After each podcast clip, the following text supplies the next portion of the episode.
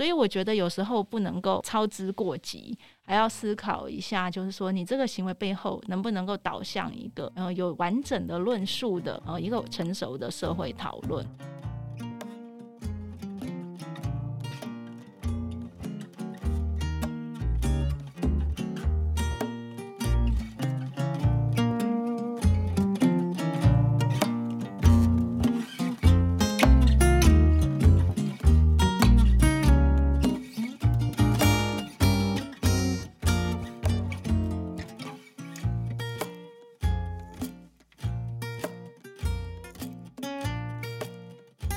收听一本正经，然后我是燕君。嗯，这一集的来宾呢是一位学者，也是一位动保人。主要我们要录的书籍是《寻找动物乌托邦：跨越国界的动保前线纪实》，然后它是由这边出版的。我们请元之帮我们介绍一下。Hello，大家好，我是元之。那今天很高兴收到。正大书城一本正经的邀请，有机会来跟大家分享我这个寻找动物乌托邦的旅程。谢谢。嗯，其实我初看到这本书，因为敲活动的时候，其实好像还没有这本书的资讯。呃，主要是那个呃，另外一本白象那边出的绘本，呃，小狐狸的妈妈，然后妈妈的小狐狸。后来我就是看到了这本书，然后我就我就买了这样子。那 很有意思的是，这本书的书衣的部分一打开来，其实就是四方格的一个桌游。对，嗯，是的，嗯，其实它就是依着这本书的路径，然后设计的一个书衣，可以帮我们介绍一下？嗯，可以的。嗯，寻找动物乌托邦，因为它是我十多年来就是以动物保护作为我的一个生活、跟我工作还有学习的重心的这样一个纪实性的作品。这中间就是由我从台湾出发，我搬到北京，后来又搬到东京。然后后来在欧洲曾经实习，还有做动物保护的调查研究。在这样的一个十多年的旅程中，我在各个地方看到的动物的处境，那就会包括像是比如说黑熊啊，在台湾是保育类动物，但是在中国却被活熊取胆，然后也会有放生的问题，对动物福利的伤害造成的生态的问题，然后也会有像我的研究是大猫熊。大猫熊的栖息地的问题等等，那这些一格一格的大富翁，大家去走的这个路径，其实就是我看到的动物它面临的问题或者是威胁。那因为我自己是一个动物议题的倡议者，所以呢，可能大家在玩的时候就会像是经历个我的旅程或者是我的心境。那我们做一做动物保护议题，有时候也会觉得很累。就会觉得很乏力，就会同理心疲劳。然后这个时候你在玩大风的时候，你就要休息一次。那我们知道，很多时候看似有一些在进步中的动物保护议题，但是也有很多动物保护在倒退的现象，所以就会很像玩大富翁游戏一样，有时候前进一步却要倒退三步。但有的时候又会有前进的动力，所以它其实就是让大家在读书的时候，它可以配合去玩的一个游戏。那是设计师特别的用心，就读完整本书之后，他想到的点子。嗯哼，怎么说呢？因为他现在目前是在我家的墙上。真的吗？然后，然后我有就是同事有问我吧，然后就是我有拍给他们看这样子，然后他说好玩吗？好玩吗？然后我说。这个好像不是用来玩的，因为好像里面大多没有什么机会命运，然后也 没有什么，也大多都是惩罚，所以可能只有少数的一些嗯好的讯息、好的消息，所以前进的很艰难。对，对，但是其实我觉得也会有一个特殊的地方，就是它不需要，比如说发钱。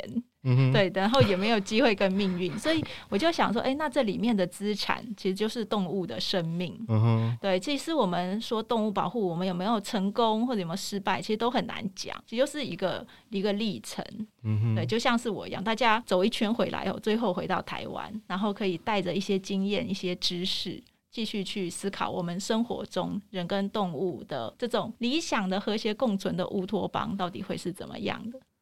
然后其实呃，我这边看到你其实是在那个北京念书很长一段时间嘛，所以包括啊，就是前面那个序章的部分，其实怎么说呢？我自己觉得很好看啊，但是。我自己觉得学术的那个路程，我自己我自己回想起来，因为我是研究所念到一半嘛，然后就没有念了，就是不知道，就是总觉得念的有点灰心什么的。我没有想到你是就是怎么说，对我来说是一个很有野性的人。就是 相对的，相对的有野性的人，就是因为我自己念社会系，然后好像可以区分得出，就是有些同学他可能是比较冷静的，然后比较什么的，但是有些同学他可能在社会运动或者是各方面，他是比较活跃的人。我是看你的样子和那个口条，所以我会觉得，哎、欸，你好像是一个就是条理很清晰，然后比较冷静的人。但是没想到，就是你的学生生活是是很有野性的，对我来说。而且你形容那个北京人和社会发展的关系有很生猛，对那个形容词，对我来说好像也是这样。因为我刚好研究所也有一个北京的同学，他还是好像是一个政委。哇，太厉害了！就是算是职业学生的感觉，让我回想到那个学生的岁月。但是这一章其实有些片段我看的不是很清楚啊，可能你有所保留和忽略，但是内容是很精彩的。要不要跟我们说一下大概北京的学生的生活？嗯，好呀，谢谢燕君。嗯，提到这个序章，其实这本书出版至今还从来没有朋友跟我聊过序章。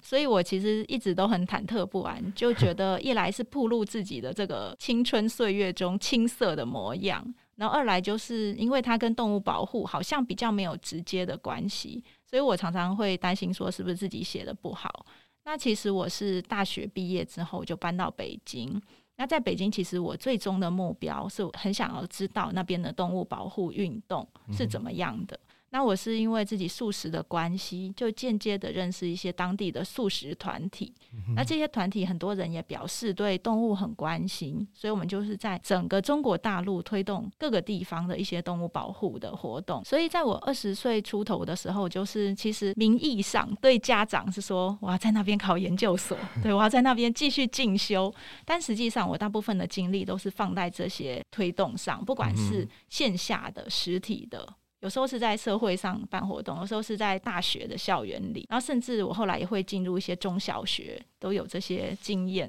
那很多的时候是在网络上，就是发起一些零成本或低成本的活动。嗯、那我其实为什么要写序章，并不是在分享我自己做这些活动的经验，而是像是燕君所说的，这是一个青春幻灭的过程。因为其实我从国中、高中我就一直很关心很多的社会议题。嗯哼，那时候包括小时候都有被体罚，甚至被霸凌的经验，还有就是性别平权，还有废除死刑。嗯、我还参与过一些。包括扫雷，就是那个 国际上的地雷的人权问题的这些活动。其实我对很多的社会正义问题都很感兴趣。但是动物是在大学的时候，我觉得是我们不管是台湾还是全球都是非常弱势的一个议题。嗯、就在呃 NGO 领域里面，它也是显得相对独立或者说比较边缘。那后来因缘际会的，我其实就把动物保护作为我的一个关注的核心。但是在北京，在二零零八年我刚到达的那个时候，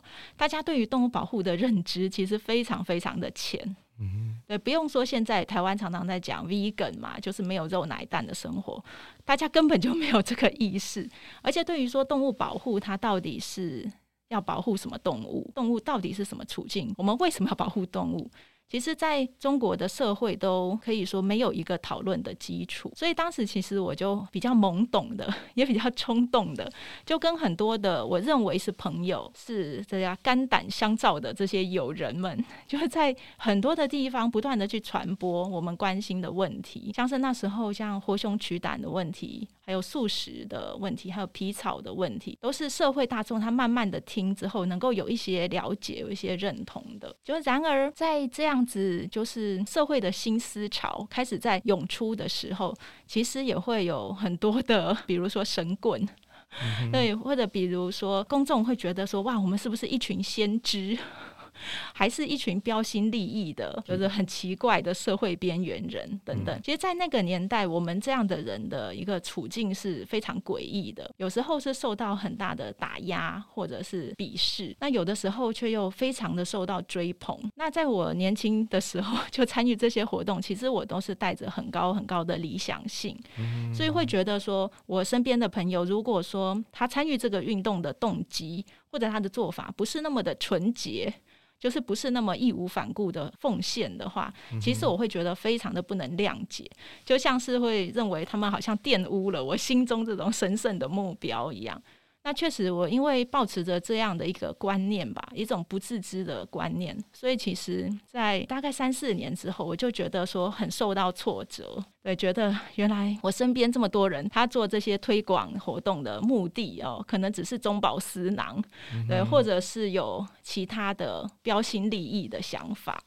或者是为了他个人的声誉或者名望着想，所以其实我相信，不只是在中国大陆，在社会各地，甚至是在台湾，我相信一定在很多的团体或者社会运动的组织里啊、社群里，一定都会有这些现象，也也会有像我这样 年轻的时候很懵懂的人。对，但是时间过了之后，我现在觉得蛮高兴的，就是我自己比较可以用不同的眼光，就不同的观点来看待这样子的事情。那我觉得这个内容要。当做是序章写下来，也是因为我觉得现在大家都很关注中国的议题，嗯、但是其实这些社会讨论都是这十年来对才开始有讨论，然后可能还要很长的时间才能够走向成熟。但是他在那个时间点哦，就是北京奥运之前还有之后那段时间。其实是有很重要的一个呃社会转型的一个象征意义的。那其实我会后来选择就是继续做动物保护，然后同时选择自己要继续读硕士、读博士，要作为一个学者，其实也是受到当时很大的一个影响，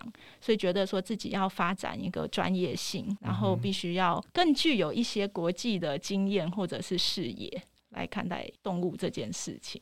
嗯哼，我觉得是所谓路线的冲突啦。如果是放在运动团体的内部的话，好像常常都会有一些路线的上面的争议，或者是呃每个人他有所价值坚持不同的选择。二来也是就是好像每个浪潮都会有人发一些革命财，我我自己我自己好像常常会有这样的事，对。再来就是聊到那个动物展演的部分，因为其实演讲活动当天我也有来听嘛，其实有聊到那个动物园的动物的部分。其实我我也好长一段时间没有去动物园，但是我听到就是你这边的说法比较是说，呃，像动物园的动物，它往往相对于农场的动物，它是我自己写说是有一种遥遥无期的生命虚耗，或者是处在别人欢声笑语中的悲哀这样子。的确好像是如此，但是我自己当时候我觉得动物园的动物相较于农场动物，它是。或者说经济动物，它是更容易被察觉到那个痛苦的部分。但后来看了很多资料，什么也也有修正我自己的看法。那要不要跟我们聊一下这个部分？我觉得展演动物真的是分舞台前的生活，跟它舞台后。或者是后场的生活。那其实我们在做很多展演动物填调的时候，我们所站的位置跟一般游客是没有任何差别的。所以其实大多数时候，我们观察到的是发生在所有游客面前的动物虐待或者是动物福利问题。那我觉得这一部分也是让我觉得感受上最难过的部分，因为我们可以很明显的观察到动物有刻板行为，或者是驯兽员他就是拿着皮鞭。然后就是点燃了火圈，让动物去跳去表演，但是其他游客都是在旁边拍手，甚至是喧闹，或者是说要骑在动物的背上，比如说骑在老虎的背上去拍照，然后要抱那些很幼小的动物，像是猴子啊，抱着小熊啊去拍照。所以我会觉得，嗯，在这些场所，为什么我跟我的伙伴还有一般人有这么大的一个认知上的落差，就是发生在我们眼前的这种不该发生的行为，为什么变成一个盈利活动，然后那么多人去参与？相较之下，我就会觉得农场动物的这种呃处境，他们的悲哀，应该是很多的人用想象的，或者他看到资料之后，他就会知道这些动物是很痛苦。但是去动物园的那些游客呢？他们有没有去想过 那些在他们面前表演的，或者他们抱的那些幼小的动物？他没有水，然后没有食物，没有休息，没有母亲，对他们真的那么开心就被你抱着拿来照相吗？所以这种认知落差，其实我是觉得是我们做动物保护运动的时候最挫折的一个部分。那另外还有就是舞台后的日子，那有的时候我们可以观察到动物在后场，或者是。呃，马戏团表演后面，他们被笼养啊，或者是刻板行为啊，呃，被训练的过程等等。那这一些机会其实非常的难得，但是对我们来说有一个挑战，就是说你要去建立这个论述，让读者知道说，其实这样做不对，因为你看到的可能只是舞台上的表演，那个表演是已经训练好的，所以你会看到熊只用后腿走路，而不是用四肢爬行，然后你会看到呃猴子在骑脚踏车。大家在那边拍手的时候，那背后是经年累月的一种绑架啦。其实就是强迫动物要母子分离，甚至像是小熊，它为什么能够用后腿站立去表演？那一般会有两种训练方式，一种就是把它的颈圈用铁链拉得高高的，让它背着墙站立，就强迫它就只能够站着，这样去训练它后腿的肌肉。那另外一种方式就更残酷，是让他前掌都被烧伤、烫伤，所以他只要用前掌着地，他就会很痛，逼得他不得不就是人立起来。那这些方式其实，当然我们如果知道了这些事情都会很残忍，但是我们要怎么样建立一套有有趣，然后又很真实的论述，来告诉消费者说这样是不对的、不好的。那我们不要成为这些观赏表演动物结构下面的共犯，不要成为这种沉默的大多数。有时候我觉得其实并不是那么的容易，因为很多人就会想说：诶，那如果我不去动物园，这些动物是不是就会挨饿？他们没有帮动物园赚到钱，那他们会怎么样？所以就好像情感被绑架一样，就不得不去参与这样子伤害动物的行为。那确实有时候我们也很难回答，就是民众的问题。你也知道，动物保护人士，我们的能力也很有限，我也没有办法开一个动物庇护所来收纳这些动物。那大部分的动物也没办法把它放到野外去放归。所以它就变成一个经年累月的，我们说教育也好，宣传工作也好，其实有时候我们很难有一个具体的目标或者是成果，可以告诉别人说我们做的事情是有意义的。对，其实我自己也会很难去自我说服。对。然后，因为其实我在书里面看到很多的庇护所，我自己在想说，诶，为什么我那时候觉得动物园的动物的痛苦是，我觉得是相对容易察觉的。但是后来我看了很多你写的有关的庇护所的，比如说像是我看到的四川那个龙桥的黑熊的庇护所，还有那个芬兰的图里斯帕农场的庇护所。我才就是觉得说，哦，原来庇护所它呈现出来的是这些，那动物园没有呈现出来的是这些，就是相较之下才知道说，哦，原来什么是真的是不容易看见的，比如说这个动物它来自哪里，或者说它经历了什么等等的，还有就是如果可以想象，就是说动物园的动物来自于就是野生的捕捉的话，如果人的那种原初的。创伤是来自于分离的话，我觉得我后来想想，不管是动物园或者是其他展演空间的动物，他们都是重复的在经历这种创伤。像那个海南岛的那个南湾猴岛的那个皮克的故事，我看了我也觉得很难过。对，对，那叶君，你有看过那个影片吗？叫做《表演动物的影子》。我没有，然后我下次传给你看。对，那个影片其实从技术层面来说拍的非常好，是韩国的 SBS 电视台拍的。就是到海南岛的南湾猴岛去拍那里动物展演的跟训练的情况。那我觉得我一直到现在不知道看了几十次了，我每次看其实都非常的难过。但是另一方面，它就是会激励我们真的认清这件事情，这些表演展演的背后真的是非常的残忍的。嗯哼，然后因为我是看到你说，就是一些你的访问和你的一些自述写说，就是你是大学的时候看到那《诡辩杀猫的艺术》这部纪录片，然后开始决定吃素的。那可以稍微跟我们讲一下这部片吗？嗯，好的。那时候是在台北光点这个很小型的电影院，在放那个加拿大影展。这部纪录片，它其实拍摄的是有三个加拿大艺术学院的学生，他们抓了一个有主人的猫，然后虐杀它，然后把整个过程拍成一个纪录片。然后他们已经计划要在伊朗放映这部所谓的作品，然后受到很多的动物保护人士的抗议，最后他们也受到起诉被定罪，然后三个人就逃亡。纪录片的导演很厉害的，就是他采访到这三个学生，然后也采访了很多的这个社会争议里的当事人。那我当时在这些虐杀动物的学生的采访中，我就听到一个让我很意外的信息，就是其中一个人，他甚至曾经是素食者，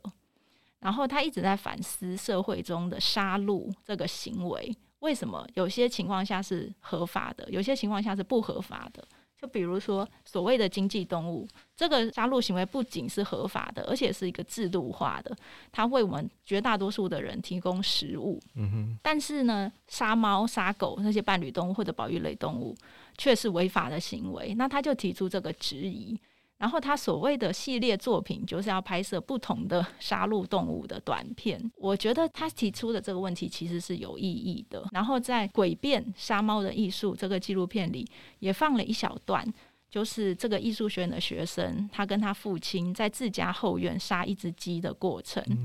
那我知道，其实杀鸡这件事情，就我这个年代的人，其实菜市场里是每天都在发生。嗯，所以小时候其实我就很怕经过菜市场，然后后来一直到前几年台湾禁止在菜市场买卖活禽，然后现场宰杀之后，我才觉得哇，经过菜市场的时候我松了一大口气。但是我知道这样的杀戮行为并没有因为这样的法律上禁止而减少，它只是移到了我们看不到的地方而已。嗯或者说杀戮的方式有一点改变而已。那我当时在看这个纪录片里面，这个就是大家在后院在杀自己家养的鸡的时候，就很不敢看。但是我知道眼前它就是发生，我顶多能做的就是闭上眼睛嘛，或者是离开电影院。但当时我就意识到说，这个事情是我每天都会回想，我每天都要去面对的事。因为只要我继续吃肉的话，那这个被杀戮的动物，它的这个 尸体哦。就是会进入到我的嘴里，那我就决定说，那至少在我自己的生活选择中，我可以选择素食，我就可以不要吃肉嘛。其实我觉得我心中的这种，就会作为结构性的共犯这样的一种负罪感，就会比较减轻。那其实我自己是先做了这个素食的选择之后，我才更了解其他的动物保护议题的。嗯哼。我自己也是看那个屠宰场杀猪的影片哦，这样子。对，因为我我吃素没有很长时间，大概两年两年多前而已。然后偶然的 不知道 YouTube 就推荐给我了这个影片，然后我就点进去看。我我甚至没有看完，因为我大概看到一半，我就在床上，我就一直想，哎、欸，那隔天我的午餐还要出现这个东西吗？所以就就一直吃素到现在。哇，那我觉得这 YouTube 太厉害了，他感知到你是这个潜在受众。所以我后来我才，其实我在看你说这个影片的时候，其实它有很多反思的空间，就是艺术到底它要呈现什么，或者是它不呈现什么。那如果它不呈现这些东西，我永远不知道的话，那它又会是什么样的情况？其实我在看这个资料的时候，因为我没有找到那个影片嘛，因为它好像不太容易找到这个影片，或者说 它好像也不适合在网络一直流传的感觉，嗯。然后，其实我在看的时候，主要看一些叙述，就是它也有杀鸡的部分，像您刚刚提到的，因为也许他他想要做出这样的区别，就是关于杀猫或者是杀鸡感受度的不同或者是什么。但是总的来说，他对于艺术呈现活体被杀戮的这个画面，究竟他在伦理上或者是他在法律上等等，我觉得终究他是不对的。但是因为我其实要谈的是说，我原本是要。谈的是说，我把这个问题拉远了，就是我想从一个呃，我所知道的一个阿多诺的那个一个哲学的命题谈起，就是他说奥兹维兹之后写诗是野蛮的这个命题。那他或者是不可能的。那他主要是在讲奥兹维兹就是一个纳粹的集中营的一个问题，就是说你在纳粹的集中营之后继续写诗或者是歌舞升平等等，这个是野蛮的，或者是说呃你要呈现所谓的集中营的呃情况，这个再现是不可能的，因为你没有办法再比现实更残忍。或者因为艺术不可能比呃现实，就是呈现会变成一种过度呈现这样子。但是呃，我主要是要就是否定这个推论，就是呃，往往好像只是问题是怎么呈现和怎么再现的问题，就是艺术和这个动物的关系，对。然后也是主要是因为呃，我看到你就是写关于呢古根汉美术馆的这个展品的争议，对，然后有这个想法可以跟我们聊一下这几个展品吗？嗯，可以的。其实我因为我一直都很喜欢艺术，但是我们知道很多的当代艺术中，其实它会使用到动物，比方说就把动物带到现场去，或者说使用动物的尸体。或者是播放动物所表演的影像。那其实前几年在美国的那古根汉美术馆要展一个一九八零年代中国当代重要的当代艺术展览的回顾展。那其实当时就选了三件，呃，确实就是在世界来说知名度都很高的作品。但这三件作品其实都是很明显是有动物虐待的问题。就比方说，当时有个作品叫做《犬勿》。犬就是狗嘛，那它其实就是把很多只狗，它们是品种上就是比较斗性坚强的，很多只狗就是两两相对，就是脸可以看到对方的脸，然后它们绑在那个跑步机上，所以这些狗就是会一直想要奔到前面去跟对面那只狗撕咬，然后就会在跑步机上疲于奔命，然后可能就是几可能十只左右的狗就两两相对这样拼命的跑，拼命的跑。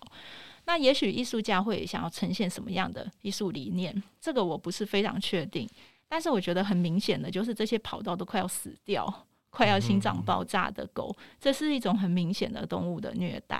然后它当成是艺术品这样展示的时候，首先我们就知道，如果是在一个有动物保护法律的国家，那你要这样虐待动物，然后特定是狗，这就是不行的。那更何况说去制作这样所谓的作品，然后又在这种殿堂级的美术馆展览。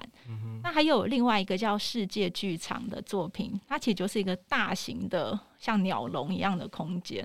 然后里面放了各式各样的爬虫类，全部都放在里面，然后不给饲料，所以最后就是弱肉强食嘛，就是彼此的厮杀跟弱肉强食的 过程。然后观众像是看一个爬虫类版的罗马竞技场这样子，可以在旁边观赏等等。那其实这些作品，它在象征层面呢，或者说艺术创造层面，或者是诠释一些从动物一直诠释到 人类社会等等哦，作为一种创意。其实我觉得我自己是喜欢艺术，所以我也很喜欢去想象。但是这一些想法，我经常觉得说它成为一个概念艺术，或者说成为我们自己做一个头脑体操的时候，哎，其实还不错啊。但是为什么有需要？就是不管是违法，还是说它就是伤害动物的行为？甚至这些动物是要付出生命的，呃，然后来达到这样的呈现呢？我有很大的怀疑，而且很讽刺的就是，当时在美国发起的这个抗议的联署，联署的人数就比古根汉美术馆的策展人他所策的一个大受好评的另外一个展览的参观人数还要多，所以我就觉得说啊。这件事本身，其实它更像是一个当代艺术，就是当代艺术它跟社会行动、跟社会批判和反省之间的这个界限，其实越来越小。嗯、那反而后来是都没有展出这些作品。然后艺术家很有趣的就是，他觉得他的作品是在西方开始受到关注，却也在西方受到抵制。但是我觉得很多的艺术家他们的思想已经跟不上时代了。对，那这也是非常讽刺的一件事情。那当时其实有很多的，特别是因为那是一个中国的当代艺术展嘛，那中国很多艺术网络他们就讽刺性的就说啊，那以后我们这些艺术机构，我们是不是要有一个伦理审查小组？那我就觉得，哎呀。鼓掌称好，我觉得那确实是这样，对，因为我们现在民众的意识，动物保护的意识，其实已经高出于很多这些以伤害动物为乐或当做手段的艺术家，他们对于社会、对于自然世界的理解是怎么说？其实，呃，我想，不管是这几个展品，刚刚提到的全屋镜世界剧场。然后，其实它跟《诡辩杀猫的艺术》这部电影，其实我觉得它有一个共通的逻辑，就是说，嗯，他们想要借动物来，就是呈现那个所谓的，嗯，在人的社会里面不可见或者是说不被察觉的日常的生态，但是它却忽略了一个很重要的事情，就是真正不可见的，就是动物的受苦。真正应该被呈现的，就是动物的受苦的本身，但是它却，嗯，它呈现出来的东西，往往就是最忽略这个部分的。嗯，我觉得燕君说的很对。那我当时批评这样的作品，还有一个很重要的原因，就是因为我觉得艺术家更多时候他是要反思社会，但是他也要去推动社会的反省力呀，对，而不是只是在复制，就是说哦，这社会是怎么对我们的？我们艺术家跟某些人，我们觉得受到压迫等等。那我们同时，我觉得啦，也要去思考一下，那我们人类日常的行为。或你的创作是不是也在结构性的去伤害或者合理化这些伤害动物的行为？是没错。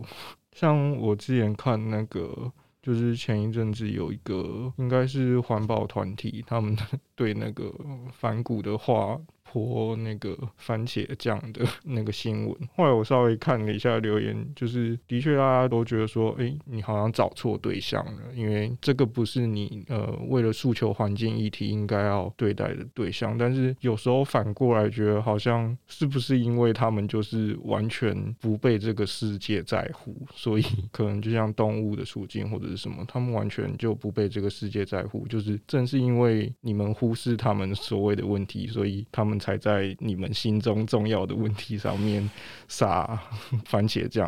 有时候想想就是也是很怎么说，也是好像大家 冤冤相报的感觉。对，有一点像冤冤相报，又像弱弱相欺。嗯，那我之前其实我对反智，就是 anti-intellectualism 这个主题就非常感兴趣，嗯、所以我之前写了一篇文章。就是在讲说，动保团体是在反制吗？就是因为其实很多社会上的呃民众，各个国家也好，常常是真的不理解动保团体、环保团体到底在做什么，为什么要脱光光啊之类的？嗯、就说宁死也不穿皮草，为什么要做这些？他们看来这么激进的活动，那其实我自己觉得，一个社会它有没有到一个可以讨论、可以对话的一个基础？其实，也许是我们在讨论到底要不要泼番茄酱这件事情的前提。因为如果真的很多的人都还搞不清楚气候变迁，哦，它会有多大的影响。会对我们的后代、我们的地球还有其他物种带来多么毁灭性、不可逆转的威胁的时候，他可能看到泼番茄酱这件事情，他只觉得说环保团体真是一些恐怖分子，真是一群激进人士。所以我觉得有时候不能够操之过急，还要思考一下，就是说你这个行为背后能不能够导向一个。呃，有完整的论述的，呃，一个成熟的社会讨论。当然，像我自己啦，我也很急切啊，嗯，所以我以前有用很多的时间，然后用尽各种方式哦，去宣传素食等等。但是，嗯、呃，慢慢的，我觉得对我而言，就是每一个公民，如果说自己具有反省力、有反省的习惯，然后他可以在得知这些信息之后，去选择符合自己的一个价值观的方式。当然，我们会期待他的价值观可能这标准越来越高了。嗯、对，但是我觉得也许这是一个，就是说帮助一个公民社会更成熟，然后他的这种不管说道德也好、议题也好，这种触觉，嗯，是多方面的在发展的。然后是可以在一个更自由的情况下选择的话，那这会是比较接近我自己理想的一个社会状态。是。